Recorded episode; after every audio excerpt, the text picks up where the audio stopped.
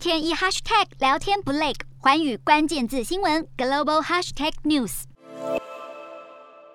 代表俄罗斯出战本届冬奥的十五岁花滑好手瓦利娃，在前几日夺下团体赛金牌后，随即卷入药检风波。整起事件的起因是瓦利娃在去年底参加了俄罗斯锦标赛，但一直到前几天才公布当时的药检结果呈现阳性。药检样本中含有一种名为曲美他嗪，能够提高身体效能的禁药。而国际奥委会目前已经提出上诉，抗议俄罗斯反禁药组织解除瓦利娃的战时禁赛令，让他得以参战冬奥。俄罗斯多次违反药检规定，在二零一九年已经遭到禁赛两年的处分。因此，本届冬奥该国是以俄罗斯奥委会而非俄罗斯国家队的名义出席。换汤不换药的做法，让各界质疑禁赛处分是否真有其可靠效力。瓦利娃前几日拿下团体金牌后，原定举行的颁奖典礼也因为突然闹出的争议而叫停，引起克里姆林宫关注，发言要这位十五岁的年轻选手不要气馁。然而，瓦利娃接下来能否顺利出战十五号的单人滑冰赛事，目前还是个未知数。